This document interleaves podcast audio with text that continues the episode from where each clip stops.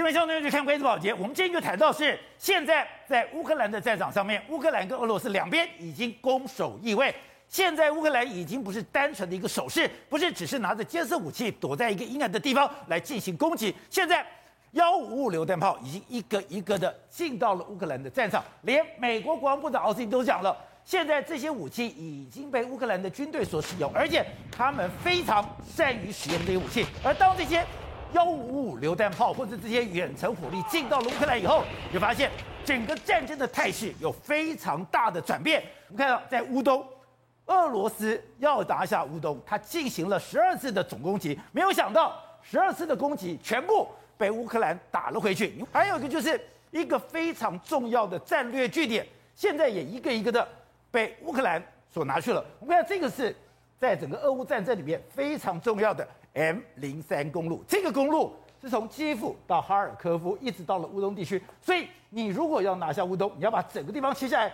这个公路你一定要拿下来，这个公路拿下来以后，你的运补才能够顺畅。可是没有想到，这个公路在一开始时候是被俄罗斯掌握的，现在乌克兰居然分而食之，将它一个一个切断，一个一个切断之后，竟然已经完整的掌握这个公路。如果在这样的状况下面，我们看到了俄罗斯，你还有多少底气呢？好，我们今天请到七位编辑代表首位的资深媒体人黄伟汉，伟汉你好，好，杰哥好，观众朋友大家好，好，这是《每日电视报》董事长吴子嘉。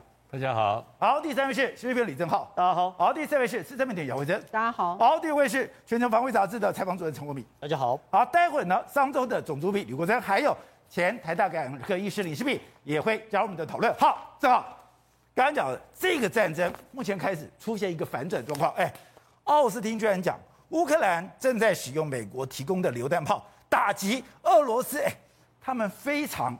善于使用外国的武器，你会这样讲，我还没有感觉。另外一个新闻就是，哎，俄罗斯我要打乌东，已经发动很多攻击，没有想到乌克兰已经把你摧毁，等于说我已经把你抵挡十二次的攻击，还有在哈尔科夫这个地方。我把你打回四十公里，没有错。其实对于俄罗斯来说，他不是没有进攻啊，他是每一天都想办法突破整个乌东的防线，他还是很想拿下顿巴斯。五月九号要到了嘛，你要有战机嘛。结果呢，今天最新的战告，哎，原来一整天俄罗斯就做了十二次在整个乌东战线不同的点来去做狙击，可问题是你不同的点的去突破，竟然都没有夺取任何新的领土啊！更惨的事情是在这十二次中突破中，俄罗斯损失十五辆装甲车、九辆军用车辆、六辆战车、五门火炮，还有三架的无人机以及巡弋飞弹。所以呢，在今天为止，俄罗斯不止在乌东战场寸土未进，甚至还损失了大量的武器。所以你打了半天。你的进展微乎其微，你还损兵折将，而且还有一些是不在这上面的，比如说我们看到哈尔科夫州的这个画面哦，现在乌克兰不是已经拿到 M 拐拐拐的这这个榴弹炮吗？对，配神箭导引的的的的飞弹嘛，叫做战场狙击手，他们直接打什么？打哈尔科夫州里面最重要的这种军事设备储藏基地，里面有火药、有弹药、有炮火、有火箭弹，所以我们看到这个哈尔科夫州的画面，你看就这个哦，里面哦造成你看哦，这个爆炸就不是一般坦克爆炸。它因为会有后面会有多重的殉爆跟连环爆炸，所以里面啊有五个装甲车、一辆运输载具跟一辆的 T 七二战车啊，所以你可以看到，对于乌克兰来来说很简单，我就是把你俄罗斯蚕食鲸吞，我每天吃掉你几十辆坦克，每天把你的火药库摧毁一座，久而久之，到五月底，泽连斯基预言哦，泽连斯基军事顾问预言，五月底六月初的时候，就是俄罗斯真的跟乌克兰。黄金死亡交叉的时候，我们看到之前，哎，你看到乌克兰的军队是小米加步枪，我拿了一个监视武器，然后我就一辆一辆的，你就看到是一台一台的被摧毁。可这个可怕是，哎，这是一个整个战车营，整个战车营是一次全歼呢。你会发现哦，现在俄罗乌克兰的特种兵，他们手上使用武器是越来越多元。比如说，我们可以看到这种，哎，俄罗斯阵地，你看这三个，一个，然后呢，再来一个，对。在第三个，三个坦克，一下都没了，三炮就结束掉。所以这为什么被称之为所谓的呃战场的所谓狙击手？这种 M 乖乖准就准在这边，它可以完全改变这个游戏规则嘛？它根本不需要效率色，以前学习的效率色错的，你也不用去先测试打前面、打后面、打中间，不用拍错。三态坦克、三发炮弹，就这样把你砍就掉了嘛。所以现在乌克兰当然越打越猛嘛。那回到刚刚宝杰跟你讲了，对于俄罗斯来说，他当然希望把整个乌东战场吃下来。对，还有个关键的公路叫做 M 零三公路，哦、这个 M 零三公路，乌克兰跟俄罗斯也在这边发生激战。也就是过去我们看到了乌克兰这次才首次，才首次，你知道，我只能阻绝你的进攻，我来阻挡你的进攻，甚至哎。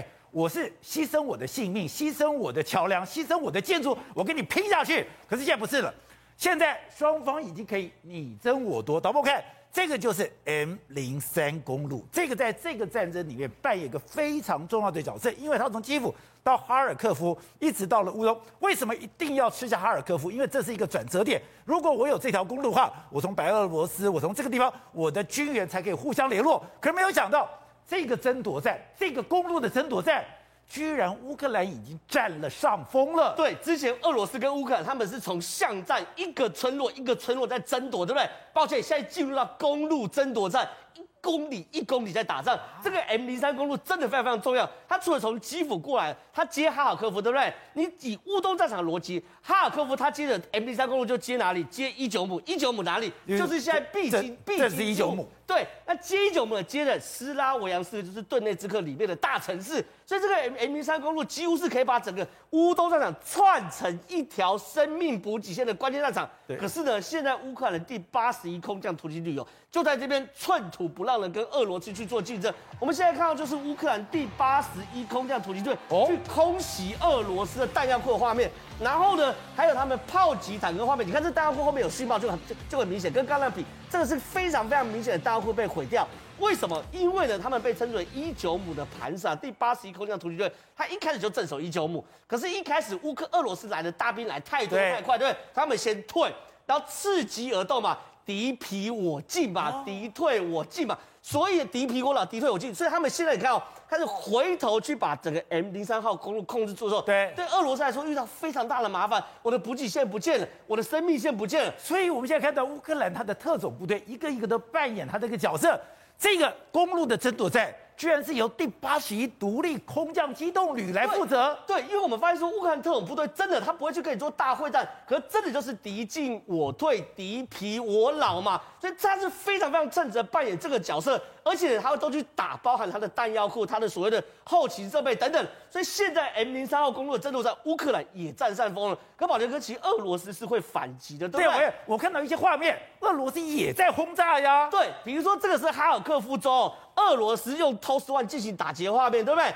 看起来是非常非常厉害，看起来非常非常勇猛，对不对？可是宝杰哥，因为俄罗斯整个战场管理很糟糕。怎么样？我第一件事，你你你你发射 TOS One 的时候，乌克兰的空拍机在上面拍你，请问乌克兰知不知道会跑走？假的，这不是，这是乌克兰拍的，不是这乌克兰拍的。那请问你跑不跑？我当然跑嘛，这一件事。难怪后来我们看到了美军有公布一些资料说，他今天有没有做这个导弹攻击？有导弹攻击。我要搞导弹攻击什么？我要导弹攻击你的炮阵地。可是当你真的炮阵地打去以后，你只是一个一个的炮阵地，你上面没有炮，什么都没有。而且乌克兰更羞辱俄罗斯。来，导播，我们在这边，他们哦，竟然在壕沟里面去摆那个百货公司的假人，假人，百货公司的假人呢，然后就穿上这个所谓的乌克兰的军服。那因为俄罗斯的无人机啊，拍的也迷迷糊糊、模模糊，就这个这个假人。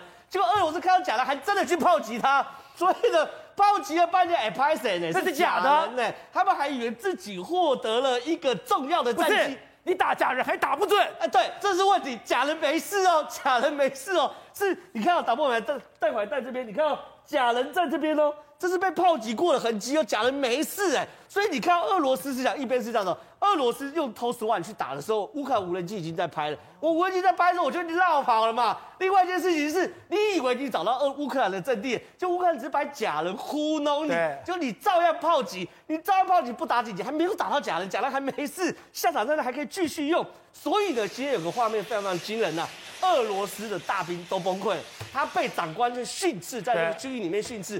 对这个训斥的画面其实也很正常嘛，谁没有被骂？可你看哦，这个长官现在崩溃到什么程度？当众哦，呼这个俄罗斯大兵一个巴掌，哎，呼他巴掌完后，那俄罗斯大兵就表示你你你根本没有打仗嘛，你如果打赢的人，你情绪不会那么暴躁。哎，你知道吗？打兵会让整个士气完全崩溃耶。啊，第二件事情呢，宝杰哥，影片哪里来的啦？怎么会流出来嘛？你看，就表示只有两种可能嘛，一个是情报渗透嘛，对，另外是里面俄罗斯那边堵拦嘛，我把影片拖到网络上才被我们看到嘛，所以里面整个俄罗斯事情是很糟糕、很糟糕的。好，那现在是这样子哦，现在包含美国、包含西方世界，不是不断的给武器、不断的给武器吗？结果没想到俄罗斯竟然惹了一个大条的。他让以色列掺进来了，他惹到以色列。我这样讲好了，因为美国啊，包含挪威啊，包含德国，包含英国都有给武器，这件事不是新闻。可是俄罗斯的外交部长不知道哪根筋不对，他忽然因为泽伦斯基是犹太人，对，但是你非得要说泽伦斯基是纳粹主义，对不对？泽伦斯基就说我是犹太人，我怎么可能纳粹主义？对，就外交部长就跟泽伦斯基打嘴炮。俄罗斯外交部长说啊，希特勒也是犹太人啊，他也是纳粹主义啊。这件事，以色列，你说以色列最恨的就是这句话。对，你怎么可以讲希特勒是犹太人？好像一切都是我们犹太人咎由自取，你懂我意思吗？所以以色列气炸了嘛？怎么样？以色列说没什么好讲，我现在参战，我参战当然不会，但是我把以色列最好武器给他，我现在要把长钉反装甲飞弹给他。长钉反装甲飞弹就是以色列版的标枪飞弹，这样听懂没有？这个长钉飞反装甲飞弹曾经就是 T 七二坦克的屠夫了，他以色列大量用长钉飞弹打过苏联二制的 T 七二坦克，对，现在抱歉全部给乌克兰。但乌克兰现在拿这个他打你俄罗斯的坦克，不是刚好而已吗？所以真的你不要乱打嘴炮。好，国民，你是长期去研究各国的一个武器，我之前听你在讲的时候都没有这么激动，也没有觉得这个战争有个新变化。为什么今天以色列他要参与这场战争？以色列将他的类似标枪飞弹交给了乌克兰之后，你说俄罗斯完了？因为以色列的这款武器刚好是整个俄罗斯的坦克克星。我们现在讲以色列其实它是一个军火销售大国。那二零二零二年的对外销售金额竟然达到一百一十三亿美金哦。那其中呃对欧洲呢大概是百分之四十一，那对亚洲大概是百分之三十哦。那其实。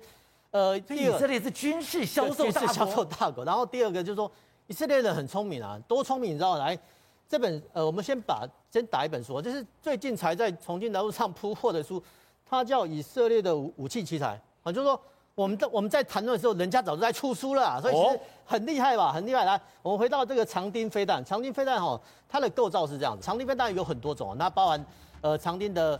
长钉的 SRM-L 啊，跟 E 啊，那射程哦，分别是呃两千五百公尺，呃到四千公尺到八八千公尺。那最厉害的是叫所谓的 NLOS 的这个所谓的长钉飞弹哦，那居然射程达到两万五千公尺，就是二十五公里的概念哦。那为什么会这么厉害呢？我们刚才讲过，其实呃这个长钉飞弹就是呃美国版的标枪飞弹哈，这个只是我们第一个想象。那第二个想象，我们可以看到说它可以从哪边发射？来，第二个，第一个你看哦，从车好这个装甲车车子上车子上好，第二个。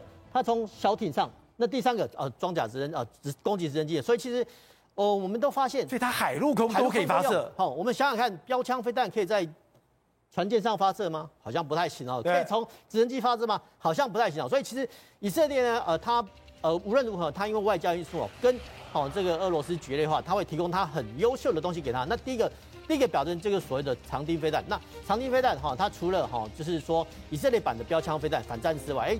它还可以对付小型舰艇，然后第二个就是说，呃，它的发射载台哦相当多元，小车、小艇哦，攻击直升机上都可以发射，当然单单兵哦也可以携带，所以其实呃一旦呢以色列供给哈这个乌克兰这么呃神兵利器的话，其实会改变哈整个乌东战事。那我们再来看哈说，呃我们之前啊不是讲过啊很多国家不是军援哦这个乌克兰很多甲车吗？好，包含哦豺狼、梗犬哦，甚至所谓的澳洲的呃澳洲的装甲车。这些好像都能搭载哈。那第二个，如果说不能搭载，你现在给的所有的，包括 M 幺幺三，包括暴风，包括那个所谓的那个呃巡路者，每一台车，每一台车都可以跟这个长钉飞弹做结合。来，第一个我们就说，第一个做在这个车体上做加改装，这是第一步。那如果说这个加改装旷日费时，没关系，单兵哦可以把哦这个长钉飞弹，因为拿了就跑。把这些轮甲车做什么呢？做移动的军火库。换句话说，你到一个定点之后，哈，这个单兵下来，然后呃，他跑去哦前面阵地伏击。说真的，在两两三组这个战车列小小组的状况下呢，我想哈，呃，这个俄罗斯的装甲多呢，可能很难了，很难逃过他的魔掌。是好，董事长，你之前就讲了，哈尔科夫是一个非常重要的，我一定要拿下了哈尔科夫，我才有办法稳住了乌东整个攻击补给线。结果没有想到。现在在哈尔科夫，俄罗斯进行了很多次攻击，全部被打回去。不但被打回去，你还后退了四十公里。这时候我就懂了，哎，你为什么要跑到俄罗斯境内，你要干嘛？不管比尔哥德罗，你要去炸油库、弹药库，我先把你哈尔科夫可能的军援、可能后勤干掉以后，我现在慢慢，哎，没有想到哈尔科夫也慢慢的落入的整个乌克兰全面控制了。宝杰，你记不记得这一个？我们从他听到说第一阶段的战争结束开始，第二阶段的战争的开始，对，这个都是俄罗斯讲的，对不对？他俄罗斯讲第二阶段战争目标是哪里？乌东、顿巴斯。顿巴斯讲清楚是顿巴斯，对不对？就当他放这个消息出来的时候，全世界包括美国、欧美的军事家，包括评论家都不相信俄罗斯讲的话。哦，对我说你你怎么突然间放出这个消息来？那有人讲说啊，这个表示他因为力量弱了，对，所以他开始会退了。但你认为，你认为普京这种人他会退缩吗？不会吗？不会退缩嘛？那他第一个阶段的政治的的攻击目标是哪一个城市？是基辅嘛？哦，所以打基辅是最重要的嘛。对，就跟如果今天解放军共老共要打打台北，台北嘛，不会有第二个目标。不是打基辅就改朝换代，我就进行傀儡政权了。那好，那现在为什么？你现在今天你谈的这个议题是什么意思？你注意看，它的 M 零三公路是从哪里连接的呢？是在基辅到哈尔科夫，对，然后到乌东。你知道吗？它连接几个小的城市，它这条线很重要。是这个 M 这条公路，因为什么？它是两个作战的主要的主要的装备是什么？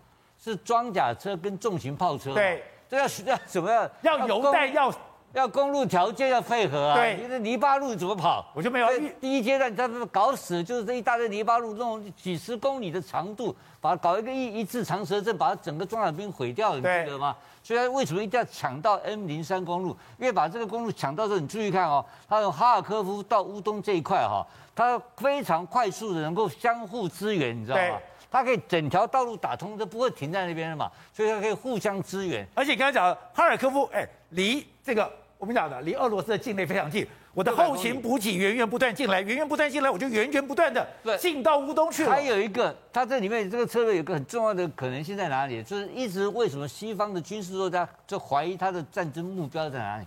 他如果把这条 M 零三公路打通，他有什么好处？你知道吗？他可以上去去攻基辅，你知道吧？打回基辅，打基辅嘛，打基辅的时候，你可以吸引出多少兵力？你他只要这一打基辅的目的动作一出来，对，是不是乌克兰所有的兵力要回防基辅嘛？对，那怎么会有能力去守乌东呢？所以基辅是他一个非常重要的一个攻一个真主要攻击点。那其他所谓的顿巴斯是次要攻击点或是仰攻的攻击点。所以他打基辅一直怀疑说这个这条公路线的重要性，就是他可以打到基辅，你知道吗？我只要打到，我只要有 M 零三，我就有两个攻击目标。我就等于说，我就是虚实难判，我到底主攻跟仰攻你搞不清楚。然后我的部队的调动活动力是非常大，然后补给弹药当然是一样啊，所以后勤补给保障也这条线，所以这个公路线要打通，对他来讲的话是生命线嘛。对。但生命线他已经定打这个公路打多久了，你知道吗？打多久？打了将近有两个礼拜了。哦。打两个礼拜打不下来，因为哈尔科夫打不下来，这个这整个都打不下来。对，因为这个城市卡在中间嘛，他从外围，所以是只有守路没有用嘛，因为还有周边的一些村庄，所以他打了不少小的村庄啊。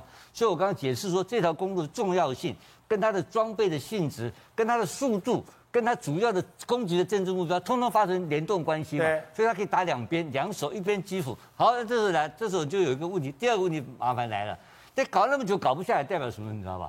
代表你的主导性丧失，你就因为你主攻方嘛，你主攻方我要主导这个战场嘛。你现在就这个战场现在俄罗斯主导了没有？没有，没有出导嘛。那今天第二个消息就是跟第三个就是就是这个这个奥斯汀讲的话嘛，就是我们昨天已经在判断，幺五五榴弹炮，幺五五榴弹炮已经到达，已经已经就定位了嘛，就定位可以给你做正面的攻击嘛。所以它这整个攻防之下，所以俄方的优势已经不在了，你知道吧？不在的情况之下，还有让美方有个非常不就乌克兰有个大优势，什么大优势呢？就是它的天眼嘛。哦，整个天眼你要想，哎，在乌克兰上空有上百架侦察机每天在飞，二十四小时在飞耶。它这个整个数据链条是整个挂钩的，它二十四小时，我的奥斯汀讲很清楚啊，我可以随时告诉你每一个俄军的动态，让你到每一个单一的兵员身上去啊。呃，这个这个情报他拿不到啊，现在只有。乌克兰也拿到这个情报，所以他才有能力对这个公路的守卫的攻防之间的优势出更大优势啊。所以天上有天眼嘛，天眼然后再来第最后一个更重要就无人机嘛。他无人机现在也快也马上到位了嘛。它无人机到位之后的打法又不一样了嘛，所以它身上有有有卫星，有有这个就有，所以它整个侦查什么结果呢？我看到这个这，我看到大陆的媒体报道，他已经侦查出来的所有俄罗斯的这个指挥中心的电子频谱。外泄整个被他侦查出来了，电子频谱都有外泄出来，难怪你讲的所有的话都被人家录下来了。那个就是他的，包括指挥官的音频被收到，所以好几个地方的将领被干掉，还有指还有指挥所被干掉，就是这个就是这个关系。是，因为他整个外泄，因为美军或者是北约部队的这个侦查能力太强大了，就电子战的侦查能力非常强大，收集这些电子情报，然后直接就给地面部队，地面部队直接去攻击。所以它的准确度是因为有这个天眼的关系，它维持着一个非常大的优势，而这个优势让它也可以一直在继续继续，这个差距可以保持非常非常久的时间。好，我看刚刚讲，现在俄罗斯其实是十年磨一剑，今天英国国防部又讲话了，哎，好像英国国防部有点像观棋手，两边正在博弈，然后呢，旁边旁边观棋说棋的就是英国了。英国讲说，俄罗斯十年磨一剑。他花了十年的时间去改革他的军方，就没有想到十年磨一剑，毁于一旦。宝杰哥讲话可以大声，但是身体好不好，你真的去跑马拉松跑就知道了。你能不能跑完，你跑多快，试下去就知道了。从数字上来看，两千零五年的时候，俄罗斯的军费跟二零一八年中间整整增加了百分之百哦。所以俄罗斯是有把钱放在军费上面的。十年加加百分之百。对，这十几年过去以后，俄罗斯其实它的军费增加了百分之百。所以呢，它其实有很多先进的武器，但大家在看，你打到现在已经超过六十天了。我跟大家讲，很多人都不演了。美国刚刚董事长讲，我等下跟大家分析，天眼就进来了嘛，他帮助乌克兰啊。但是有时候说不演了，你也演不下去了。俄罗斯，你还有多少底气？你有多少的家产？你还没了吗？多久？我先跟大家讲哦，英国去计算到开战到现在六十天过去，至少打掉了一千颗以上的精密武器，这些导弹打了，打完以后你还剩多少？你还有没有？那俄罗斯对外讲说，哎，我有三毛举啊！你看前几天他在伊久姆地区啊，我有三毛举。我跟你讲，乌克兰也有。那三毛举它可以打飞机。是。乌克兰说，我把你的这个这个这个战斗机给打下来。俄罗斯这个时刻还拍宣传片，拍我三毛举的宣传片，拍三毛举的宣传片，说我们在乌东地区我们有能力，然后还拍什么？来，观众朋友，我要给大家看，就现在这个，什么东西？它打上天空之后呢，它这个 P 八百的所谓灵宝飞弹系统，宝杰哥这很厉害哦。这个灵宝系统它是设在哪里？它是在克里米亚。哦，二零一四年当克里米亚事件发生的时候，美国是有军舰进到黑海的哦。它一进到黑海，因为这个灵宝系统打出来的叫做搞玛瑙，也就是宝石飞弹，非常的快，它的距离呢可以打三百公里。你看，在克里米亚在这里，对不对？对。克里米亚在这里，你能打三百，所以你看接近这个基辅，所以这个 P 八百是灵宝发射系统，可是它打出来是宝石飞弹。宝杰哥，宝石飞弹第一个。它打至少三百公里远，你看从克里米亚这个地方，我刚刚讲，二零一四年当这个美国的军舰进到黑海以后，他立刻讲说，我二零一年有这个系统，你不要过来，因为我是反舰飞弹，反舰飞弹，他专门打军舰的，所以你美国的军舰来，你哪来？好，我就要。反反舰飞弹都有追踪能力的，它非常厉害，而且它很快，它有二点六马赫，所以时速是将近三千公里。好，那宝杰哥来了，我现在是称赞这个武器系统啊，可是来，现在俄罗斯的国防部发这个公布了这个影片以后。很多军事专家反而觉得怪怪的，怎么了？因为他跑去打奥德萨的一个电信中心，他还真打到了。但问题是，对啊，宝杰哥，我问你，你是反舰，你是打移动目标的，对对对，你打一个固定目标干什么？宝杰哥，你变专家了。你今天是个固定目标，也不是军舰，也不会移动。对啊，那你以往你不用这个打啊。来，我先跟大家讲哈，这个宝石飞弹，它确实这个灵宝系统它可以打这么大，没有错。可是你现在已经在打这个飞弹的时候，证明一件事情。很多专家讲说，如果你要去打奥德萨的那个电信中心，你就用一般基本的这种所谓的这个巡弋飞弹，又或者是伊斯坎德的这艘短程的弹道飞弹就好了。你怎么现在已经这个飞弹很贵？那很贵，而且它可以打很快，它可以打很远，它是反舰飞弹。观众朋友来看一下，它是反舰飞弹，你没有拿来打船舰，因为这次乌克兰没有出动船舰嘛。那你没有拿来打船舰，你跑去打一个不会动的电信中心，一句话，杀鸡用牛刀。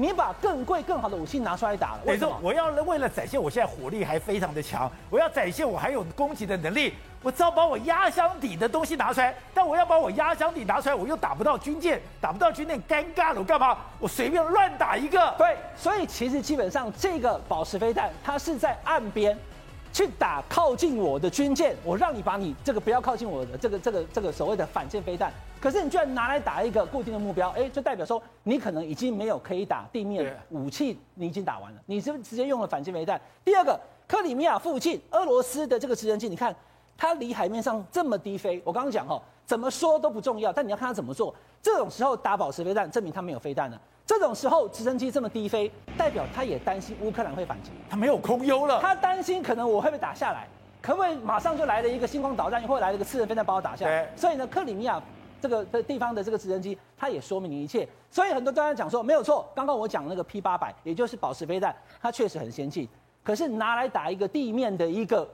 不会移动的一个电信中心，真的非常奇怪。可能俄罗斯它已经没有多余的导弹，波波啊，它也可能已经打的没有差不多了。好，这是俄罗斯的部分，它可能已经没有家底。再来，我们要讲乌克兰部分。刚刚那个董事长在讲，我听了以后很有感觉。天眼什么东西？哈，我先跟大家讲哈，天眼是现在目前在乌克兰上空已经出到大气层外面的两百颗的卫星哦，两百颗啊，宝杰哥，这两百颗的卫星它可以做什么呢？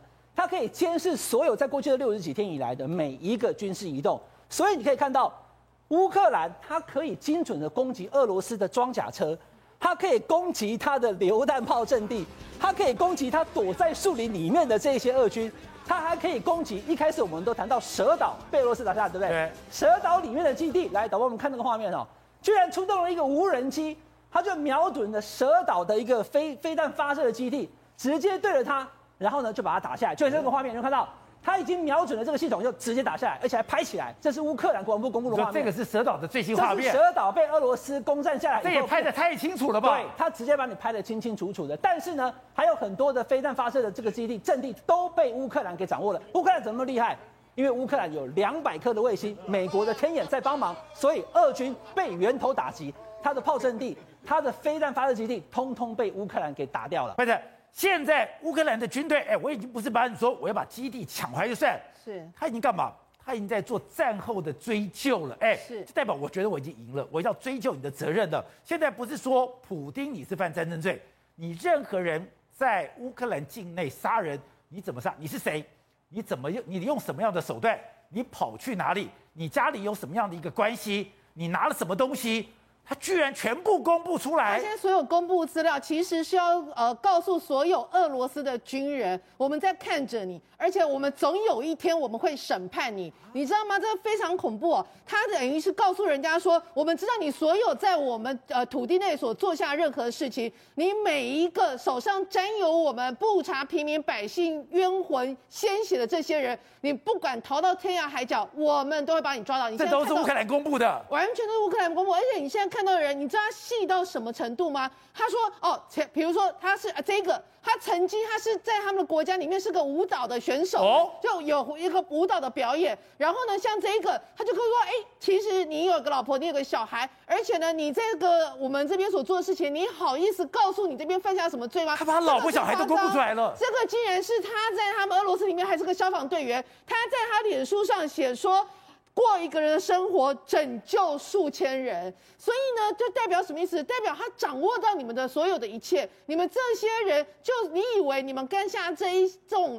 呃，就残暴的罪行，你们可以躲吗？我告诉你们，完全躲不到。你，我甚至不知道你过去做了什么。比如说，他发现说，他们曾经有一个啊、呃、排长。结果他是干嘛的？原来他是个汽车的一个经销商，然后汽车经销商他还去啊偷买，他买旧车就改了他的里程数之后用高价卖出去。然后呢，他有一个连长，他呢就发现说，你这个连长，你曾经呢啊寄了三个包裹，就你刚刚提到的这个抢了的包裹寄出去，寄的包裹里面有两百五十六公斤，里面包括电动的滑板车。结果他追溯到说。原来你曾经是个骗子，然后就把他曾经犯下的一些罪行讲出来。你连你运多少公斤他都有。哎，非常细。刚刚对，还有一个就是呃排长，那个排长他寄了十七个包裹，十七个包裹有四百四十公斤，里面有乐器、有桌子、有帐篷，而且呢，他说他从二零一八年之后开始投入商业行动，这就代表着你所有不止在布查犯下罪行，我们都知道，我们还知道你过去做了什么，而且我们还知道你所有的包裹到目前为止。都没有寄到。那没有寄到这件事，人家讲说，是不是因为事实上白俄罗斯人也在黑吃黑，发现说你所有你去打仗的，你怎么突然有这么多的战利品？既然你所有这些战利品都是不法所得，都是抢人家的，那你们这些人搞不好哪一天也战死沙场，我就吃了你的这些战利品，有谁知道？